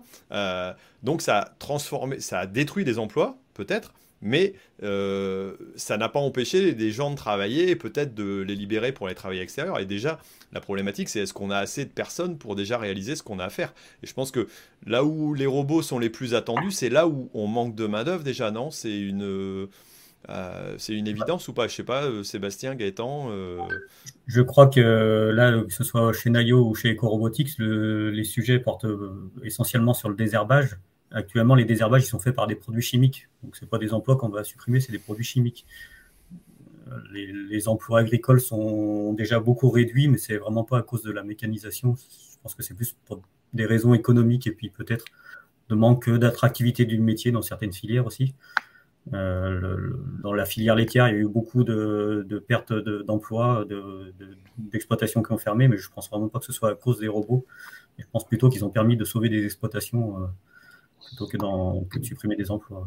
Moi, je reprendrai un exemple plutôt sympa. Euh, j'ai mon ami David Fèvre qui se trouve en Champagne. Euh, j'ai encore vu une notification tout à l'heure parce qu'il est en train de rechercher des personnes pour les vendanges. Pour autant, il y a de plus en plus, euh, alors pas en Champagne, on est d'accord, mais de vignes qui sont vendangées de façon mécanique. et pour autant, on cherche encore. Donc à un moment donné, dire oui, ça va détruire des emplois peut-être, mais ils sont déjà quasiment dans ces tâches-là hyper difficiles à trouver. Quoi ce que, je pense et ce que j'espère, c'est qu'on va réduire peut-être le nombre de chauffeurs, de pilotes de machines et réduire les tâches très pénibles parce qu'effectivement, on remplace beaucoup de chimie, mais on remplace aussi du travail manuel sur du désherbage manuel en maraîchage bio ou euh, sur des cultures où il n'y a plus de molécules euh, autorisées. Et, donc, mais ça, c'est des travails très pénibles où on n'arrive pas, justement, il y a des pénuries de main-d'œuvre, on n'arrive pas à trouver des gens et si on en trouve, on n'arrive pas à les fidéliser. Et nous, on a plein de clients qui nous disent la priorité du robot, c'est que je puisse fidéliser mes bons salariés, qui s'en aillent pas au bout d'un an ou deux parce qu'ils en ont marre, ils ont le dos cassé. Quoi. Et euh, donc, ça, ça, ça, ça, y répond. Et je pense que même si on réduit des emplois sur certains métiers, comme tu as dit pour le maréchal Ferrand, on va réussir à augmenter le nombre d'emplois par hectare global. Parce que si on arrive à relocaliser, si on arrive à remettre des cultures à plus forte valeur ajoutée, à créer un peu plus de diversité dans les rotations, euh, justement parce que ça redevient rentable, parce qu'on peut automatiser certaines tâches, et c'est pour ça qu'on avait arrêté sinon, ben, on va pouvoir avoir plus d'emplois sur des tâches plus intéressantes, la transformation, la récolte, euh, des, des, voilà, des des métiers à plus forte valeur ajoutée et des métiers socialement plus acceptables. C'est ce qu'on se rend compte aussi, c'est que les gens ils cherchent à avoir ben, ne pas travailler tous les week-ends, ne pas travailler tous les soirs, euh, ne pas finir à 50 ans euh, cassé en deux euh, avec des tendinites. Et c'est ça aussi qui est attendu de plus en plus et c'est pour ça que c'est difficile pour l'agriculture de recruter des personnes qualifiées et qui restent. Devenir mécanicien tracteur par rapport à maréchal Ferrand, je pense que ça casse moins le dos aussi, quoi, quelque part. Donc c'est une évolution qui est un peu dans le même sens. Allez, JB, t'avais. Ouais, ouais, mais, bah, mais moi, faut, faut bien qu'il y en ait un qui soit le poil à gratter. Alors, je me dévoue parce que sinon, tout le monde est content. Euh, moi, je pense que euh, Gaëtan, t'es un peu trop euh, idéaliste. on, me le dit, on me le dit de temps en temps, je vois pas mais T'as raison. T'as remarqué qu'il a des étoiles dans les yeux quand il parle, Gaëtan, quand même. Hein Exactement, mais c'est ah. Non mais, faut... non, mais je dis ça, c'est juste pour provoquer et puis faire un peu de débat. Mais euh, on pourrait dire, tu vas gagner du temps, tu vas replacer les tâches pénibles, euh, voilà, du coup, hop, tu vas avoir du temps pour créer la valeur ajoutée. Bon, le sens, alors c'est peut-être pas vrai dans toutes les filières, mais le sens de l'histoire, c'est que les fermes s'agrandissent de plus en plus. Elles partent en ETA, et quand ça part en ETA, ça se simplifie, hein, en règle générale. Hein. On, on, rajoute pas en fait des cultures à valeur ajoutée, à part certaines ETA qui sont malines, mais globalement, ça va plutôt à la simplification. Donc peut-être par-ci par-là, mais globalement pour l'agriculture, ça va peut-être accompagner surtout le mouvement qui est, peut-être pas très intéressant hein, de perte de créateurs de, valeur ajoutée, ça c'est sûr, mais je sais pas. Alors moi je vais rejoindre Gaëtan pour l'optimisme et je pense qu'on peut vraiment sauver des filières qui euh, partiraient à l'étranger. On a beaucoup de légumes qui sont partis se faire en Espagne ou en Italie euh, ou voire au Maroc pour des raisons de coût de main d'œuvre et euh, on ne sait pas les faire à des prix euh, compétitifs en France, mais avec la robotisation, avec euh, l'automatisation des tâches pénibles, on peut ramener ou maintenir en tout cas des filières et des surfaces qui sont vouées à disparaître. On est en contact régulièrement avec des producteurs, je pense aux, endives en ce moment, qui ont le dernier herbicide qui fonctionne, qui va disparaître. ils n'ont pas de solution, donc bah, il faut qu'on en trouve et on est en bonne voie pour en trouver avec la robotisation. Euh, et puis euh, les, filières carottes, par exemple, euh, enfin, il y en a, il y en a d'autres, hein, le betterave rouge. c'est vraiment des, filières qui sont amenées à disparaître si on ne trouve pas des solutions. Parce que de toute façon, les molécules vont disparaître. La main-d'œuvre ne reviendra pas. Hein. Les, les, les de polonais, les, les, roumains qui venaient avant Covid sont plus compliqués à trouver aujourd'hui. Et c'est vraiment les, filières qui sont en danger. Quoi. Alors après, moi je vais dire, je travaille en bio, on cultive de l'oignon, de la betterave rouge, de la carotte, donc ça tombe bien, on n'a pas de chimie. pour autant, dans mon secteur, j'arrive à trouver assez de main-d'œuvre. alors, c'est pas de la main-d'œuvre hyper qualifiée. On est dans un bassin de population où il y a peu, euh, j'allais dire, il y a beaucoup de chômage plutôt. Donc, euh, on trouve des gens, on trouve des gens courageux pour le faire. Euh, donc j'allais dire, bah, moi, à la limite, pourquoi amener de la robotique alors qu'on qu'on a des technologies, on a des lits de on a simplifié un peu les choses, on les a rendues acceptables. donc, pourquoi pas demain, si on n'a plus de chimie, j'allais dire continuer comme ça avec, aussi de la main-d'œuvre locale, ça fait aussi du boulot, quoi. Je pense que vous avez de la chance d'avoir de la main-d'œuvre disponible sur la région, mais ce n'est vraiment pas le cas euh, dans toutes les régions. Il y, a, beaucoup de régions où il y a beaucoup moins de, population. Et euh, encore moins Je suis pas sûr qu'à Toulouse, tout le monde trouve euh, dans son secteur la même population pour venir travailler dans ce secteur-là. Je sais pas, dans la Marne. tu aurais pu lui dire qu'il posait une question de merde, hein, t'inquiète pas, il faut lui répondre. C'est à moi que tu parles, JB non. non. mais j'ai. Non, mais non, mais alors là où je veux relativiser les choses, c'est quelque part, selon le contexte et l'endroit, on n'a pas les mêmes conditions. Et chaque agriculteur peut pas, n'a pas forcément la même vision des choses parce qu'il n'est pas dans le même contexte. Euh, c'est vrai que moi, me balader euh, à travers la France, euh, tu te rends compte que par exemple, je parlais de Toulouse, mais oui, autour de Toulouse, par exemple, il n'y a pas de. les gars cherchent des. Alors, des, chauffeurs de tracteurs, même par ici, tout le monde en cherche. Hein. Euh, je pense qu'à partir du moment où tu cherches quelqu'un de qualifié, c'est compliqué. Donc euh, voilà, si certains ont l'idée en disant, mais pour l'instant on y arrive, il n'y a pas de problème, euh, la problématique qu'on a ailleurs, on va la voir arriver chez nous demain aussi. Quoi. Pardon, vas-y Gaëtan. Ça, se développe, le, enfin, les problématiques se développent. Et, et pour, pour te répondre aussi un peu, Jean-Baptiste, c'est il y, a aussi une question de temporalité, effectivement, et je nie pas que les, structures s'agrandissent, les exploitations s'agrandissent. J'ai vu une stat il y a pas longtemps intéressante de dire en fait les plus grandes exploitations, ça commence un peu à plafonner, mais les petites exploitations continuent à diminuer, donc ça tend vers une moyenne. C'est pas que ça continue indéfiniment, ça tend vers une moyenne. Ça se professionnalise, c'est un peu moins artisanal, familial. Et par contre, ce que je voulais dire, c'est, je ne dis pas qu'on va revenir à de la culture diversifiée partout, mais si on rajoute que une ou deux rotations euh, dans ces fermes, aussi pour la gestion de risque. Hein. Euh, on se rend compte, euh, tout miser pour des questions de, volatilité des prix et de, changement climatique, de, variabilité du climat. Tout miser sur 3-4 cultures, euh, c'est aussi un peu plus risqué que se mettre à en faire juste 4 ou 5, quoi, tu vois, plutôt que 3-4 si on en fait 4 ou 5. Et c'est juste cette diversité-là, même si elle n'est pas exceptionnelle, ça nécessite plus de boulot. Et si tu veux rajouter un couvert végétal, euh, si tu veux rajouter euh, un peu moins de chimie, euh, voilà, c'est juste un peu plus de boulot tout le temps. Et en fait, c'est cette petite par petit pas sur charge de boulot. Si tu arrives à l'automatiser, tu restes performant et rentable par rapport à des très gros faiseurs à l'étranger. Et, si tu n'y arrives pas, tu es un petit peu coincé.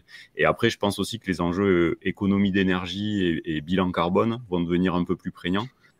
Peut-être qu'un jour, il y aura des crédits biodiversité. Bon, là, je, reprends ma casquette un peu idéaliste, mais on ne sait jamais. Mais déjà, juste les enjeux consommation énergétique et, crédit carbone, ça peut aussi permettre de, débloquer certaines pratiques et de valoriser des tâches un peu plus performantes. C'était plus là-dessus que je disais.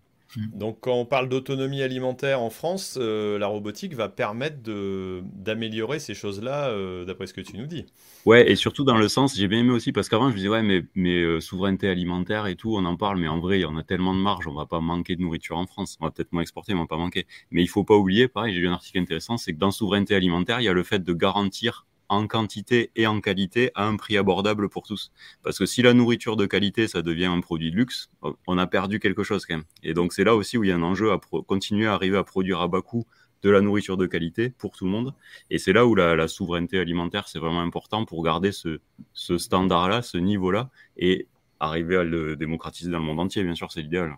Surtout mm. quand on parle de production comme des, légumes où on est importateur, clairement. Donc, euh, c'est incroyable. On, retrouve. C'est incroyable. Avec nos climats, c'est incroyable. Mm, mm. Il y a, moi, j'ai une question. Euh, dans l'industrie, euh, on connaît les robots depuis longtemps, notamment les gros robots. Et on nous parle maintenant d'une grosse évolution sur les cobots, euh, mm. qui, est le, la vraie évolution, c'est-à-dire plutôt qu'avoir des robots très chers et concentrés qu'à une tonne de tâches, euh, on a des robots pas chers qui savent faire plein de trucs, mais qui sont plus là pour aider l'humain que le remplacer. C'est quoi le parallèle qu'on peut trouver de Kobo dans l'agriculture? Ça existe ou ça n'existe pas d'ailleurs Ouais, ça, alors pareil, je reprends un peu mon exemple du four, mais par exemple, je trouve les machines à castrer le maïs, très bon exemple. Ça fait pas 100% du boulot quasiment pas, mais même si ça s'améliore. Mais par contre, on peut diminuer l'équipe de castreurs énormément et avoir juste deux trois personnes qui finissent et la machine qui fait 90% du travail. Et ça, ça c'est la base, par exemple, pour moi de la, de la cobotique. De la même manière, euh, sur le désherbage mécanique en maraîchage diversifié sur des cultures ultra fragiles, le robot il va pas faire 100%. Le jour où on aura de désherbage laser, peut-être, mais il fait pas 100%. Mais en attendant, si déjà il fait gagner 80-90% du temps, ça c'est de la cobotique. Selon ma vue, d'un point de vue un peu business. De la même manière que si vous avez un robot aspirateur chez vous, il aspire pas les coins. Mais si vous avez que les coins à faire une fois par mois, euh, c'est quand même bien mieux que passer l'aspirateur euh, tous les trois jours. Et, après, ça, c'est la vue un peu technique et la vue un peu plus consensuelle, le langage commun. La cobotique, c'est vraiment quand il y a un humain un robot en même temps sur une même tâche. Donc, par exemple, euh, petit robot de maraîchage, on pose la cagette dessus, il vous suit pendant que vous ramassez les tomates ou les courgettes qui sont lourdes vous gagnez en pénibilité, c'est de la cobotique, euh, c'est super simple. Donc je, pense qu'il y, y, a pas mal d'usages, mais encore une fois, d'abord un peu plus sur les cultures spécialisées. Quoi. Sur les céréales, c'est plus compliqué. Mais euh, typiquement, ouais, une, une euh, un manège de traite, c'est de la cobotique. Quoi. Hein. Est-ce que tu mets les exosquelettes là-dedans? Ils ça, soulage aussi, la pénibilité à la sur la pénibilité. Ouais, sur la pénibilité, c'est pas très autonome aujourd'hui. Il n'y a pas de mécanisme automatique. Par contre, la pénibilité, clairement, hein, c'est un super équipement c'est des outils qui vont, qui vont être plutôt intéressants. Alors, avant d'attaquer le, dernier sujet euh, voilà, que j'ai évoqué avec personne, parce que j'ai envie de, de, foutre un peu le bazar euh, derrière, euh, je, vais vous, je vais vous parler un peu d'une autre, autre technologie, d'un autre partenaire. On en a deux aujourd'hui, bah voilà, c'est pas, pas courant, mais c'est comme ça. On a Xarvio qui nous accompagne. Alors, c'est pas de la robotique, euh, mais c'est tout simplement euh, de la technologie qui va nous aider justement à maîtriser un peu mieux ces, désherbages. Alors peut-être qu'on va me le dire que c'est de la robotique ou pas, mais en tout cas c'est une intelligence euh, travaillée. Et là, entre autres, j'ai vu un petit peu par rapport à ce, ce partenaire-là qu'ils étaient en train de mettre en place aussi pour la gestion par exemple d'un calendrier pour les traitements, pour vous aider à organiser un petit peu vos traitements. Alors pour le rappeler, Xarvio, euh, c'est tout simplement une analyse. Euh, vous prenez votre plan parcellaire, votre plan PAC, vous l'enregistrez, euh, vous mettez les parcelles avec céréales et vous indiquez les dates de semis, les variétés. et il va vous aider avec un modèle de, donc tout simplement d'analyse de la météo, plus des analyses par les agriculteurs. On en parlait tout à l'heure, mais euh, le travail de l'agriculteur derrière reste capital en termes de, suivi de la culture. Hein. Euh, euh, je pense qu'il aura encore le dernier mot, encore un bon moment avant que les, intelligences artificielles ou les assistants d'aide à la décision nous ramènent les choses. Voilà, de pouvoir tout simplement ramener des conseils. Donc on a le conseiller qui va améliorer le modèle qui avait été créé par Arvalis. Et puis, euh, vous, vous allez pouvoir suivre tout simplement vos traitements. Je crois qu'il y a un... Non, on n'en a pas un utilisateur ici, je me trompe. Euh, ah non, c'est un copain qui m'avait dit. Moi, j'utilise ce, modèle-là. Euh, j'allais dire comme moi aussi cette, cette, année pour arriver à suivre un petit peu. Donc voilà, si ça vous intéresse, allez jeter un œil, c'est Xarvio. on considère ça comme de la robotique? Non, c'est de l'assistance de j'allais dire, de outils d'aide à la décision, c'est ça Ok. C'est quand on mettra. Euh, si on prend la carte, par contre, euh, il est adapté aussi à euh, de la pulvérisation. Dans ce cas-là, on peut dire que notre pulvérisateur, vu qu'il va, j'allais dire, faire de la modulation, il aide à devenir presque un robot, alors quelque part. Oui. Alors, on est en discussion avec Xarvio hein, pour communiquer les cartes de nos machines alors, euh, dans un sens comme dans l'autre, hein, qu'on puisse importer les cartographies de parcelles dans un sens et exporter les rapports de mission dans l'autre sens, qui vont alimenter euh, l'outil d'aide à la décision pour euh, voilà, avoir le maximum d'informations pour prendre les bonnes décisions de modulation de dose, de, traitement. Et, ça peut aller très loin. On a un niveau de définition sur nos machines, une détection de l'ordre du millimètre. On peut à moyen terme. Hein. Aujourd'hui, on se concentre sur le désherbage et à bien le faire sur le maximum de cultures, mais à moyen terme, on peut imaginer d'aller chercher euh, pendant la routine de désherbage, d'aller voir des maladies ou des parasites, et puis euh, qui soient ensuite euh, intégrés dans un outil comme Xarvio ou un autre pour, pour aller prendre des décisions pertinentes. Ouais, pour le coup, on serait carrément plus précis que les satellites. C'est pas mal comme. Ah oui, oui. Clairement. Là, on va gagner. Alors, dernière petite chose, euh, parce qu'on a déjà 1h10 euh, euh, d'émission, ce qui est pas mal. Il y a un article de WebAgri qui dit quand le robot se fait pirater, les vaches sèchent la traite. Alors, ça va peut-être poser quand même des questions, parce qu'à un moment donné, les robots, c'est bien gentil, mais comme toute technologie, elle peut finir par se faire pirater. Est-ce qu'on va pas finir par avoir des robots qui tournent en plein milieu du champ, un peu fous, et qui euh, j'allais dire, ne font plus ce à quoi ils sont destinés. C'est pas un risque aussi quelque part euh, qu'on peut vous opposer euh, pour les détracteurs de la robotique? On, nous en parle, bien sûr, on y fait attention, bien sûr, et chose étonnante, je ne savais pas avant, mais ça fait partie, quand on parle de directive machine, il y a des contraintes de sécurité pour les personnes autres, mais il y a aussi des obligations vis-à-vis de la cybersécurité, et donc on doit, mettre, on doit mettre en place des pratiques de base de cybersécurité c'est jamais 100% infaillible, c'est comme tout. Donc euh, oui, ça arrivera peut-être. Après, est-ce que ça deviendra le sport national et est-ce qu'il y aura des, des détournements de robots en masse? J'y crois moyennement parce que là, c'est complexe à mettre en œuvre pour un gain limité. quel serait le gain? Par contre, euh, de la même manière qu'il y a des ransomware, on peut vous bloquer votre ordinateur si vous faites pas gaffe euh, et, mmh. vous demandez une rançon. on, on, pourra sûrement bloquer de l'équipement professionnel et demander une rançon. Donc il faudra voilà, mettre en place au moins les mécanismes de base, mais de la même manière qu'on met une serrure euh, chez soi et qu'on la ferme à clé en partant, c'est pas c'est pas impossible, ça, ça, se fera. Mais mais il faut y faire attention. Après, après, je sais pas trop si vous avez d'autres références, mais euh, pour euh, bien connaître euh, Tesla, pour en avoir une, et puis pour voir un petit peu les problématiques qu'il peut y avoir, jusqu'à maintenant, j'ai pas l'impression qu'il y ait énormément de groupes qui aient réussi à complètement pirater les bagnoles pour arriver à les envoyer dans un mur, voilà, comme on pourrait peut-être le craindre. Et pour autant, c'est quand même des véhicules, j'allais dire là, celui qui arrive à faire ça, à mon avis, il peut essayer d'avoir un ransomware assez important vis-à-vis de notre ami Elon Musk. ça, ça vaudrait un petit peu de sous ce genre de de, petits périples, quoi. Donc, euh, je suppose que c'est pas si évident que ça, comme tu le dis, quoi, Gaëtan. Non, non, c'est ça. Les, technologies évoluent en même temps. Donc, même si les technologies des, méchants voleurs évoluent, euh, les parades évoluent. Donc, euh, ce qu'il faut, c'est rester à jour. Voilà, faut pas se laisser dépasser. Et donc, c'est un, sujet sérieux à prendre au sérieux et à, et à garder en tête, mais qui est gérable. Ouais, parce que j'imagine qu'en pulvé, si l'éco-robotics fait exactement l'inverse de ce qu'il devrait faire, euh, ça peut être embêtant aussi, quoi. ça peut être embêtant. ça, il y a des équipes qui travaillent euh, dessus et, qui font en sorte que qu'on évite ce genre de, de problème.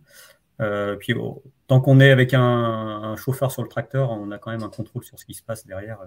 Ça, ça peut prévenir ce genre de, de, situation.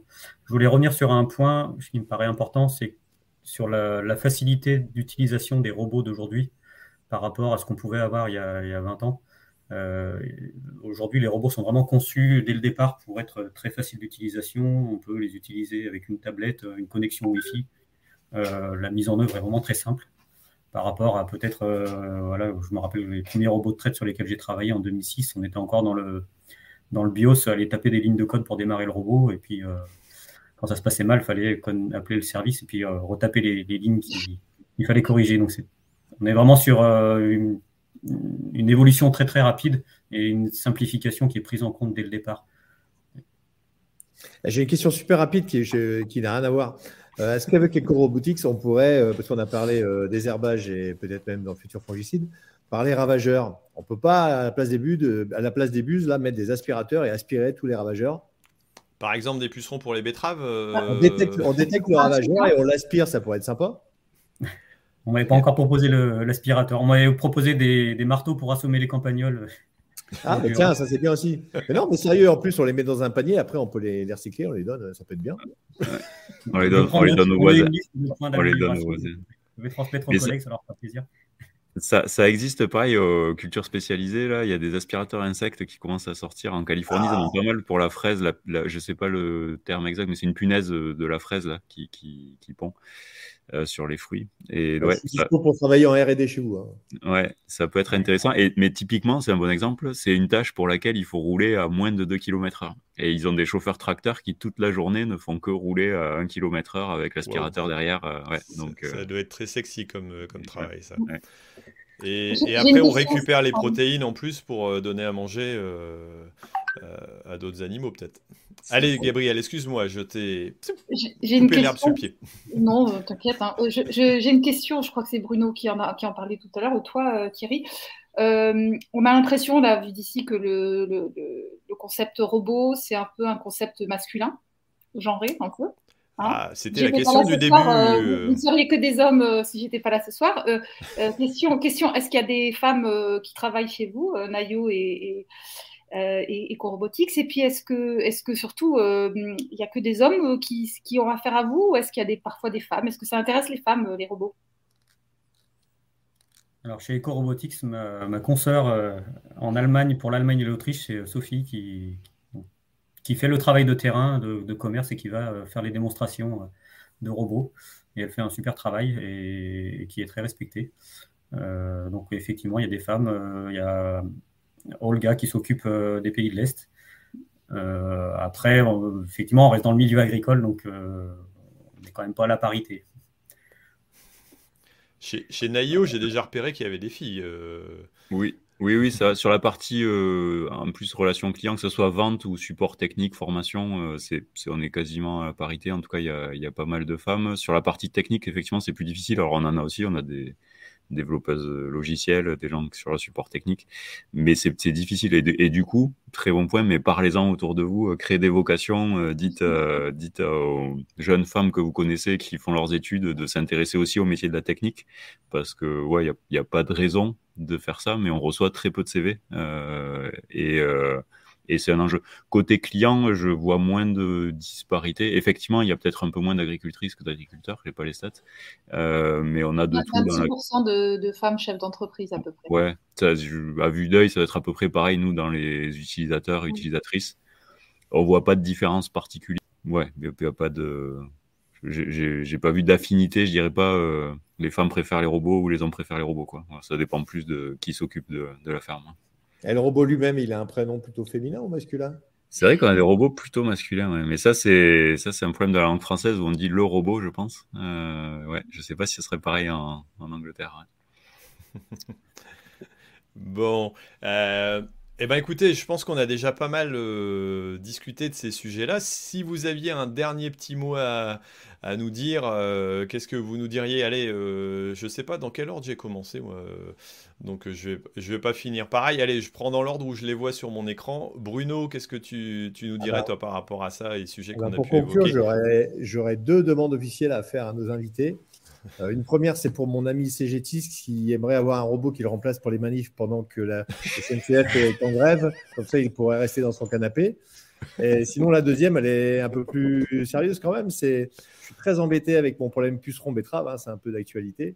C'est pour ça que je t'ai connu un peu avec l'aspirateur tout à l'heure. Mais euh, si vous pouvez nous faire un petit robot qui prenne les pucerons juste au moment où ils arrivent là et ensuite, euh, voilà, juste avant qu'ils piquent, avant de filer la jaunisse, ce serait sympa. Ça s'appelle une coccinelle. alors, le problème, alors c'est génial, c'est nos amis les coccinelles, sauf que souvent elles arrivent trop tard. Ah. Les auxiliaires arrivent trop tard. Mais ouais, c'est Est-ce que c'est pas la CGT qui bloque les transports pour empêcher les coccinelles d'arriver à l'heure? Alors, ça, ça, on va faire une thèse là-dessus, je suis d'accord. c'est analysé. bon, allez, euh, JB, là, avant que tu ne t'endormes, euh, tu as été calme quand même, hein, même si tu as été un peu réactif, mais bon. Euh, oh, bah, il a beaucoup bossé dans la journée aussi, ce garçon. Il faut laisser du temps de parole à tout le monde. Bien. non, non, mais bon, après, ben, voilà, en même temps, les robots, c'est quand même l'avenir, hein, quoi qu'il en soit. ce qu'on n'a pas posé comme question, c'était on en était où dans les. Enfin, peut-être que c'est pas facile d'y répondre, mais finalement, on en est où dans les parts de marché du robot? C'est ridicule et on peut espérer que ça soit un peu moins que ridicule dans 10 ans Ou est-ce que dans 10 ans, on va dire euh, non, non, ça sera euh, enfin, euh, significatif dans le territoire Allez, la question de JB. Allez, Sébastien, je te laisse, je te laisse prendre la main pour, euh, pour peut-être y répondre et puis dire ton petit mot de conclusion aussi. je crois que tout va dépendre du niveau où on place le robot. Si on, on prend la définition du four de Gaëtan tout à l'heure, on peut dire que toutes les fermes sont déjà robotisées parce que elles ont toutes des briques technologiques dans leur euh, tracteur ou même l'automatisation de la ventilation dans la stabulation. Euh, donc je ne sais pas si Gaëtan saura sûrement mieux répondre pour ça. Bon, si tu avais un petit mot à dire pour la fin. Euh, je veux juste euh, me rattraper tout à l'heure, parce que autrement je vais faire tirer sur les oreilles. Il y a, quand même beaucoup d'autres femmes chez Ecorobotics, je n'ai pas cité tout le monde. Euh, je pense à la, directrice SAV, il y avait pas mal d'autres postes féminins quand même. Là, il a failli prendre la raclée. Il a eu chaud. bon, mais, mesdames, il s'est bien rattrapé, ne lui en voulez pas. c'est hyper compliqué, c'est stressant d'être à la caméra, donc voilà, on va. Puis en, plus, on est, on est, on est taquin. en plus, on est taquin. Voilà. Bon. Merci euh, beaucoup pour, euh, pour l'invitation. C'était très intéressant. Je trouvais ça très ouvert et convivial. Eh ben, écoute, merci. Merci à toi. Allez, Gabriel, pour nos. Le mot de la euh, fin. Ouais, Donc, le mot de la fin, c'est bien sûr que, que l'humain reste toujours au centre. Ça, c'est mon, mon souhait agricultrice, agriculteur euh, euh, qui soit toujours à la décision et que, le robot reste vraiment au service d'un cerveau bien fait et, d'une vision de, chef d'entreprise. Et puis euh, peut-être, peut-être, on n'en a pas trop parlé, mais juste sur la pénibilité.